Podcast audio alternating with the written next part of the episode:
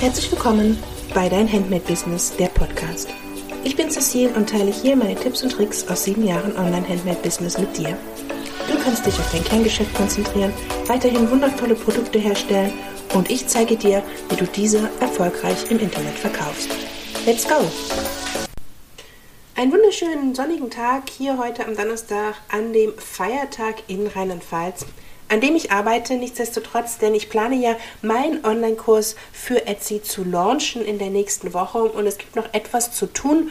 Um, in dem Kurs geht es ja um die Shop-Optimierung, um die rechtssichere Shop-Eröffnung sowie ganz, ganz viele Tipps und Tricks und Geheimnisse der erfolgreichen Verkäufer auf Etsy. Und zu diesem Thema habe ich auch heute eine Podcast-Folge gemacht. Und zwar bekomme ich ganz oft die Frage, welche Plattform denn besser ist, wenn man gerade startet, ob man da Etsy nutzen soll oder doch einfach nur Instagram? Und diese Frage ist eigentlich keine Frage, weil ähm, die sich eigentlich gar nicht stellen dürfte.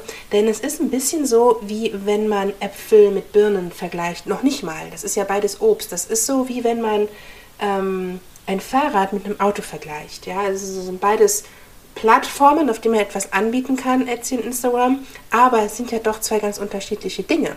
Denn Etsy ist eine Verkaufsplattform und Instagram ist eine Social-Media-Plattform. Und ja, ich weiß, Instagram hat Instagram Shopping eingeführt letztes Jahr. Und das haben die aus einem ganz bestimmten Grund gemacht. Dazu erzähle ich euch gleich noch mehr. Aber nichtsdestotrotz ist Instagram eine Social Media Plattform und hat im ersten Moment mit Verkaufen gar nichts zu tun. Sondern wofür man das nutzen kann, ist zum Bewerben. Und Instagram Shopping letztes Jahr wurde eingeführt, weil Instagram gemerkt hat, ja, okay, die Leute kommen hierher und schauen sich gerne Dinge an, die beworben werden, aber dann wird man von Instagram rausgeleitet, ja, um sich das Produkt dann dort anzuschauen.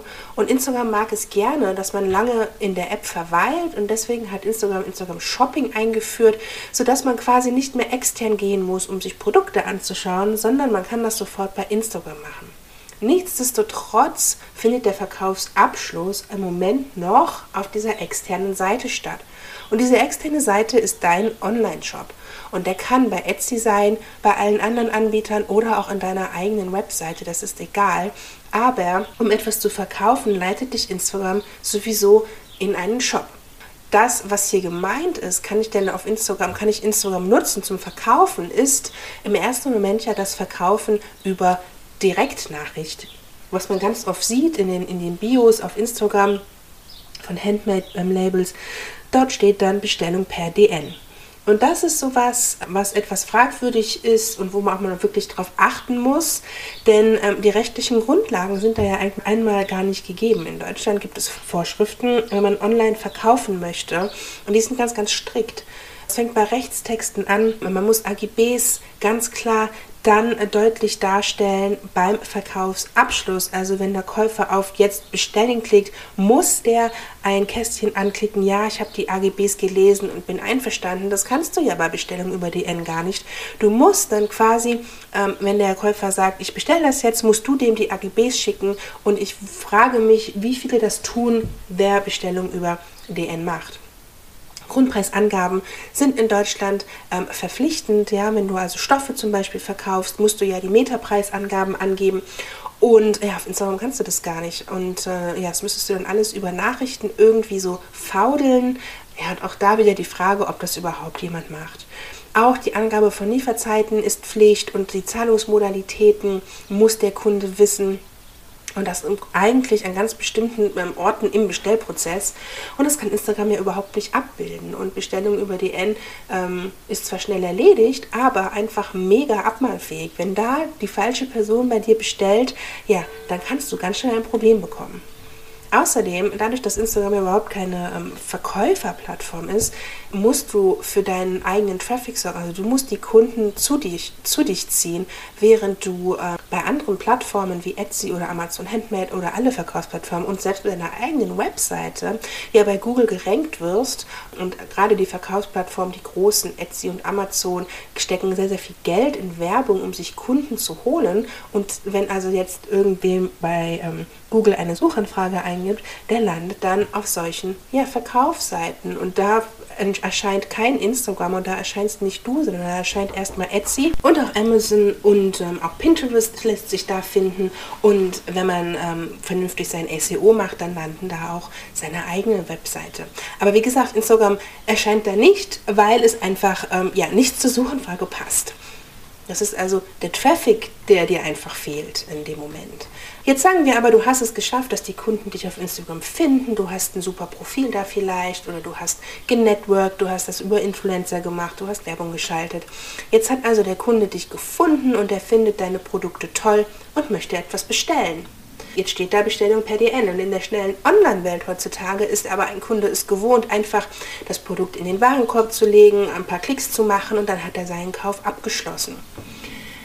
Das kann er bei dir aber nicht du verlangst jetzt von ihm, dass er dich quasi kontaktiert, dass er dir sagt, was er möchte, ähm, dass du ihm dann sagst, was es kostet, wie du versendest und so weiter und so fort.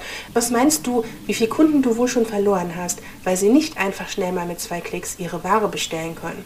Also ich bin in meinen langen Jahren bei Instagram schon oft auf solchen Profilen gelandet, wo ich auch gerne was bestellt hätte, aber sobald da steht Bestellung PDN, ist mir das einfach schon zu anstrengend. Und ähm, du kannst mir glauben, das geht nicht nur mir so, das geht ganz, ganz vielen Menschen so und ähm, du verlierst einfach Kunden durch diese Strategie. Verkauf über DN. Außerdem wirkt Bestellung per DN auch ein bisschen immer so unprofessionell. Also man stellt sich dann schon die Frage, wieso gibt es hier keinen ordentlichen Shop, wo man ein bisschen was liest über den ähm, Inhaber und wo man sich die Produkte richtig anschauen kann und wo man ähm, auch die rechtlichen Rahmenbedingungen erfährt. Ja, das wirkt einfach ein bisschen unprofessionell. Ähm, natürlich, wenn der Kunde Fragen hat, soll er dich gerne über Instagram kontaktieren. Das ist ein super Medium dafür.